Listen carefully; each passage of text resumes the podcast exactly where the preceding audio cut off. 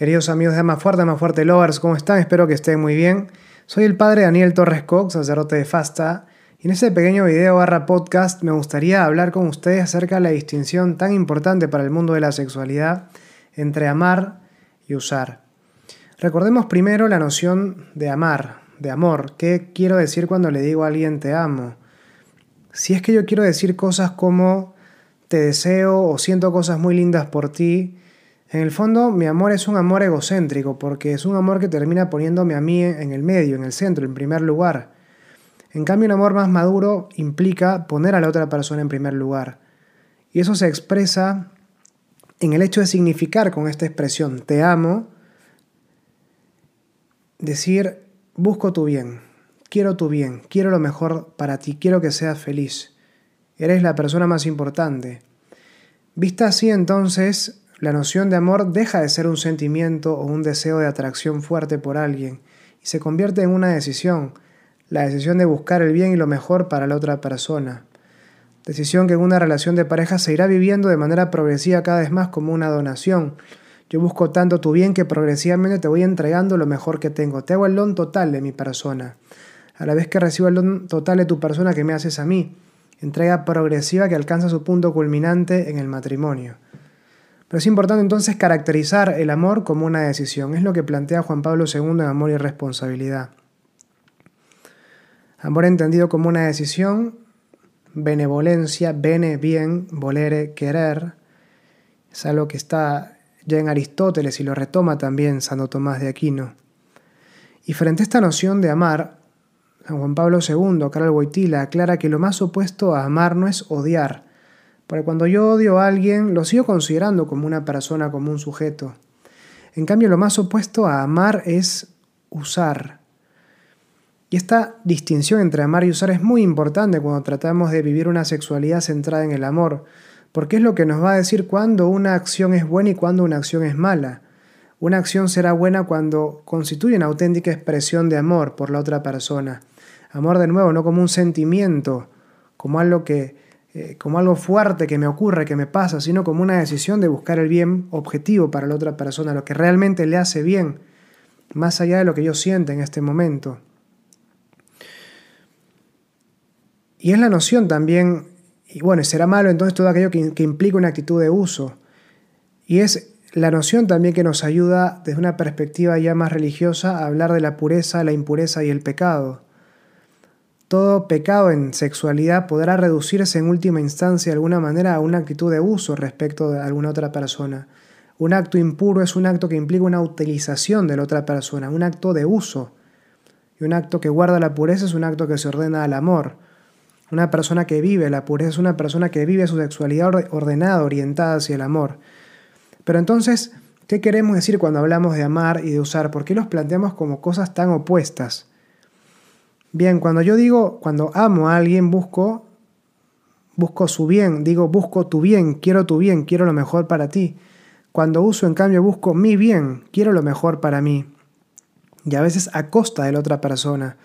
Cuando amo a la otra persona, para mí es un sujeto, un sujeto de amor, un alguien para amar. Cuando uso, en cambio, a la otra persona, para mí es un objeto, un algo para usar. Cuando amo a la otra persona para mí es un fin, la quiero por ella misma y no para conseguir alguna otra cosa adicional. Cuando uso en cambio a la otra persona se convierte para mí en un medio. La quiero en orden a conseguir algo más.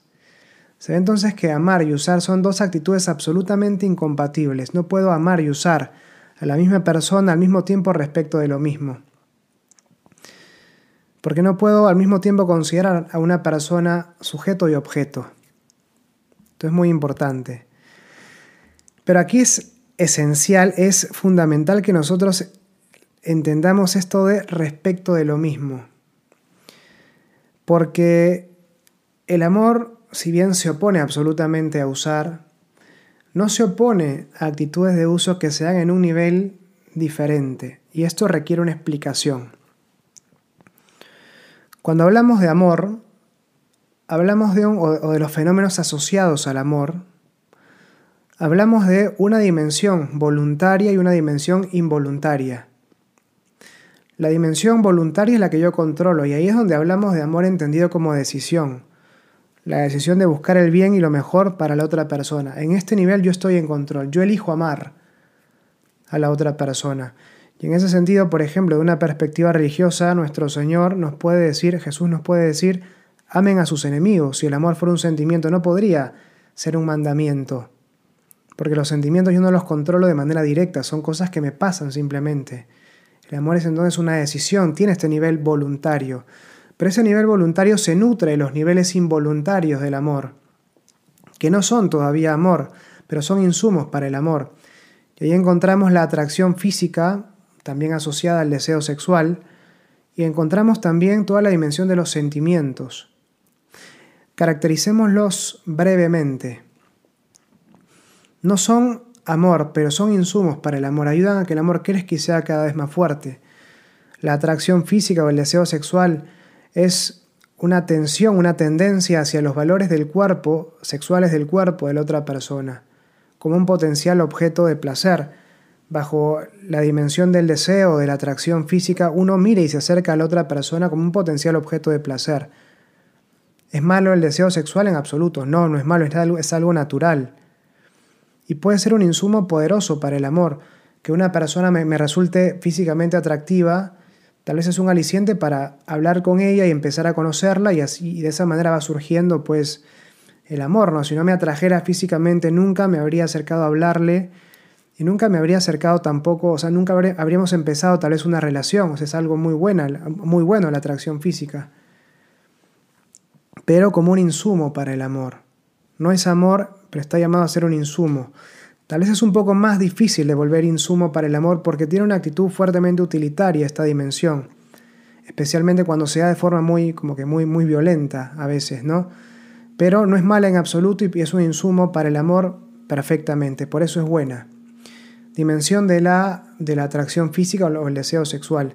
Tenemos también toda la dimensión de los sentimientos, ese sentirse enamorado, ese sentir que uno gira en la órbita de la otra persona, ese sentir que la otra persona me impacta efectivamente y no puedo dejar de pensar en ella, ese sentirme en las nubes cuando estoy con ella y querer estar siempre con ella, y girar en su órbita cuando no está físicamente conmigo, es decir, pensar permanentemente en ella y anhelar profundamente volverme a encontrar con ella cuando me he separado en algún momento de ella. Esos son los sentimientos, que tampoco son amor, de hecho se los confunde mucho más con amor.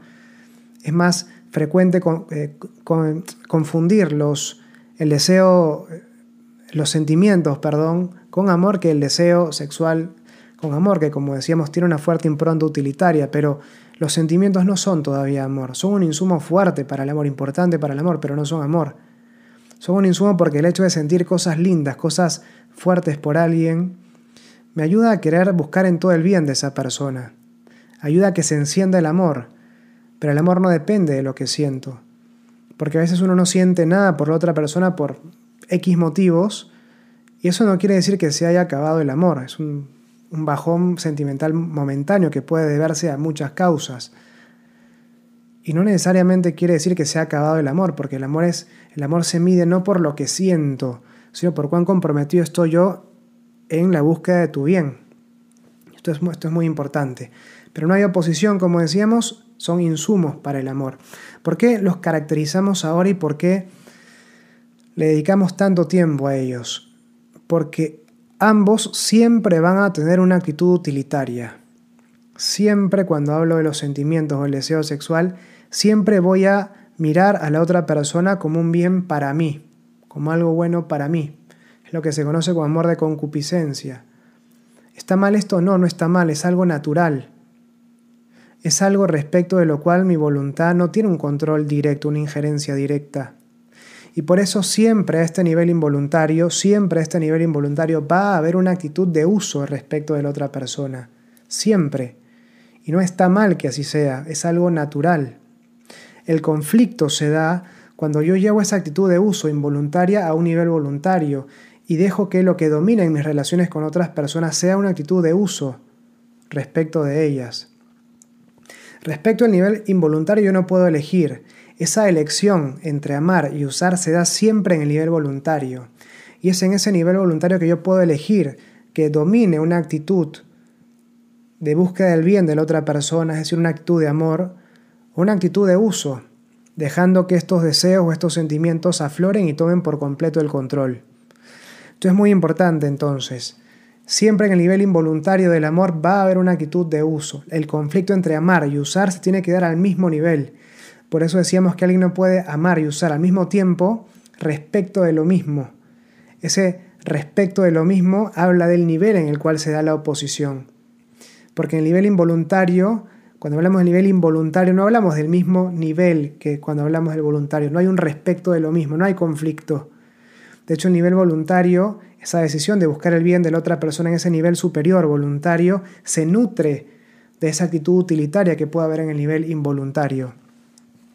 Pero es importante reconocer que es una actitud utilitaria, entonces uno tiene que purificarla al momento de asumirla como una actitud consciente y cambiarle la polaridad, no de uso, sino de amor. Esto es fundamental. Por eso el amor requiere trabajo, no es algo que simplemente se da espontáneamente, hay que trabajar el amor. Eso lo hacemos, por ejemplo, a través de la vivencia y la castidad, etcétera, ¿no? Pero bueno, podrá ser materia de otros podcasts y de hecho ha sido materia el tema de la castidad de un curso que pueden ver en, las, en, las, los videos anteriores, en los podcasts anteriores, que es siete mitos sobre la castidad que pueden ver también si desean. Bien, para ejemplificar esto que decíamos de la distinción entre amar y usar, pongamos algunos ejemplos. Voy a poner cuatro que espero les resulten interesantes. En primer lugar, pornografía. El gran drama de la pornografía no es que muestra mucho, sino que muestra muy poco. Toma a una persona poseedora de un valor incalculable y la reduce únicamente a su cuerpo. Una persona en una escena pornográfica no vale por sus sueños, por sus deseos, por sus anhelos. Vale únicamente por su cuerpo y por el placer que me puede proporcionar el verla. No importa eh, si tiene, cuáles son sus miedos, no importa cuál es su mundo interior, no importa si es bautizado o no, si tiene hijos o no, las razones por las cuales hace lo que hace, si realmente le está pasando bien o no. No interesa. Me interesa esa persona en cuanto me pueda proporcionar placer. Claro, entonces esta actitud claramente se opone a una actitud de amor. Porque miro a la otra persona como un objeto, como una cosa. El gran drama de la pornografía es que poco a poco va anulando mi capacidad de amar. Porque esto es fundamental y esto se aplica a, a todo lo que vamos a hablar también ahora respecto del amor. Yo no puedo dividirme, no puedo tratar de vivir el amor en público y asumir actitudes de uso en privado. Porque soy una unidad y los actos generan hábitos y estos actos generan hábitos contrarios. Entonces lo que quiero construir en público lo voy destruyendo en privado. Si quiero con mi enamorada, con mi novia, con la persona con la que estoy, vivir el amor en público y en privado, veo pornografía, en privado voy destruyendo lo que voy construyendo en público. No estoy amando cuando veo pornografía. La persona no es sujeto de amor. La persona en la pantalla no es un sujeto de amor, es un objeto, una cosa. Alguien que ha perdido su dignidad ante mis ojos. Y en ella misma también de cara a lo que está haciendo. Pues se presenta únicamente como un objeto, como una cosa. Y si esa persona quiere hacerlo, eso no me da derecho a mí tampoco de tomarla de esa manera, de afectar su dignidad de esa manera. Más aún cuando en la pornografía uno no puede distinguir si es que lo que está viendo es una escena consentida o una escena de abuso. Bueno, es todo un tema la pornografía que podrá ser materia de otra, de otra discusión. Otro punto, otro tema podría ser el hecho de tener relaciones sexuales, por ejemplo. Uno tiene relaciones sexuales, hablemos por ejemplo ya pues de los enamorados, ¿no? que tienen los novios que tienen relaciones sexuales y se cuidan, o sea, son responsables entre comillas, teniendo relaciones sexuales. Uno podría preguntarse por qué te cuidas, por qué te proteges. Uno no se protege de algo bueno. Por el contrario, no se protege de algo que considera malo. Entonces, en el hecho de usar protección hay un reconocimiento de que este acto que estamos realizando es riesgoso para ambos. Y la persona que realmente ama busca el bien de la otra persona. Y buscar el bien de la otra persona implica no exponer a esa persona a riesgos si en el fondo me protejo o nos protegemos es porque reconocemos que estamos poniendo en riesgo a la otra persona. Y si hay una actitud de puesta en peligro, en el fondo no estoy buscando del todo tu bien. Tal vez estoy buscando más mi bien que tu bien en este acto. puede haber una actitud de uso también. Una actitud, bueno, y obviamente esto se da de todas maneras cuando uno, o sea, se encuentra ocasionalmente con alguien y directamente tiene relaciones sexuales con esa persona. Claramente se convierte en un objeto de placer para uno. Otro caso que tal vez puede ser un poco más sutil, que no siempre se, se tiene en cuenta, es el de la idealización. Yo idealizo a la otra persona cuando dejo que los sentimientos se exacerben respecto de ella y primen en mi relación con esa persona. Y entonces no interesa ya cómo es la persona en realidad, sino cómo yo quiero que sea, porque lo que me interesa es seguir sintiendo las cosas que siento. Y si la otra persona no tiene esas características que me hacen sentir de esta manera, no interesa, yo se las atribuyo mentalmente, porque lo que me importa es yo seguir sintiendo esas cosas que quiero sentir. Y la persona, lejos de ser eh, la fuente de estos sentimientos, se vuelve la excusa para sentir las cosas que siento. Instrumentalizo a la otra persona por el bien que me pueda aportar. No me importa cómo es realmente, me importa cómo me la imagino. La otra persona se vuelve una excusa, un medio, un instrumento, una cosa que me hace sentir lo que yo quiero sentir. No miro la persona real, miro la idea. No miro la persona como es, miro como yo quiero que esta persona sea.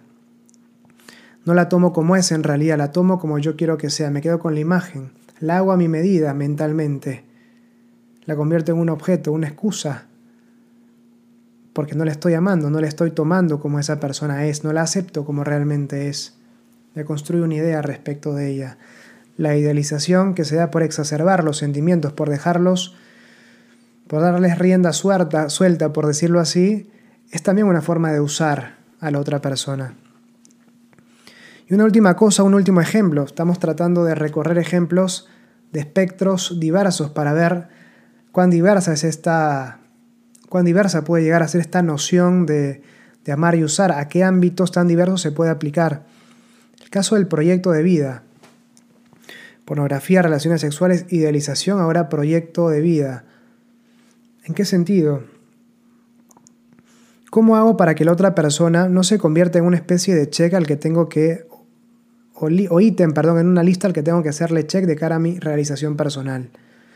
Yo planifico terminar la universidad, hacer un MBA, un doctorado, casarme, tener una, tener una casa, hijos, un perro, y la, otra persona se convierte en una especie de ítem más que yo debo cumplir para realizarme personalmente. ¿Cómo hago para que esto no ocurra? Porque si ocurre, estoy usando a la otra persona, la estoy instrumentalizando, la convierto en un medio en orden a conseguir mi objetivo que es realizarme personalmente y profesionalmente. Se convierte en un paso más ¿Cómo hago para que en el matrimonio no ocurra esto? Y obviamente también de manera progresiva en el noviazgo. Es muy importante que podamos asumir juntos ciertos fines, de forma tal que ya no sean solo mis fines que yo trato de buscar y los tuyos, sino que vamos juntos el uno con el otro buscando las mismas cosas, apuntando en la misma dirección. Se trata de que tus fines sean los míos y los, míos sean también los tuyos. Eso pasa de manera de manera eh, predominante o, debería darse de manera absoluta en el matrimonio, pero puede ir pasando también de manera progresiva en el noviazgo, en la medida que vamos asumiendo un compromiso cada vez más fuerte, más sólido, más consistente. Mis planes son los tuyos, los tuyos los míos. Vayamos al matrimonio por ser tal vez más, más fácil de ejemplificar. En el matrimonio no hay más planes personales, todos los planes son de los dos, los proyectos son de los dos. No quiere decir que no haya en el matrimonio lugar para la realización personal, sino que la realización personal, profesional de uno es siempre un proyecto de los dos, un proyecto de ambos. Por ejemplo, él o ella, cualquiera de los dos, se saca un una beca para irse a estudiar un MBA al, al extranjero. Y la otra persona, por cuestiones de papeleo, no puede trabajar, sino que se va a quedar cuidando a los hijos en casa. Una persona es la que estudia y la otra persona cuida a los hijos en casa, pero ambos hacen el MBA cada uno aportando a lo suyo, porque el MBA no es el proyecto de realización personal de esta persona, sino el proyecto matrimonial, porque ambos asumimos estos fines como propios. No es que la persona que estudia usa a la, a la persona que se queda en casa cuidando a los hijos para que esta persona tenga su tiempo de estudio, sino que ambos asumen el proyecto como propio, ambos asumen ese fin como propio y ambos van buscando esa misma acción por más que cada uno, ese mismo propósito por más que cada uno lo haga a través de, la realización de acciones distintas. Nuestros proyectos de vida los juntamos, los hacemos uno, negociamos, vemos no qué puedo poner yo y quitar de lo tuyo, sino qué es realmente lo mejor para los dos en esta negociación. Y así asumimos como un proyecto juntos aquello que es lo mejor para la realización de la pareja y dejamos de instrumentalizarnos el uno al otro, porque juntos vamos buscando como uno un mismo objetivo. No te uso, voy contigo de la mano en la misma dirección, como uno. Bueno amigos, amar y usar. Distinción fundamental, distinción importantísima para todo el mundo de la sexualidad, muy importante que podamos tenerla siempre en el horizonte, pensarla mucho, aplicarla toda nuestra vida permanentemente, es algo que lo tenemos cuando estamos solteros, lo tenemos cuando estamos casados, cuando estamos de novios, cuando somos religiosos, consagrados, en todo momento es una distinción que ayuda a iluminar mucho el mundo de la sexualidad, así que hay que tenerla muy en cuenta. Espero que este pequeño video les haya gustado, entren a masfuerte.com para ver más contenidos como este. Dios mediante, nos vemos pronto. Chao.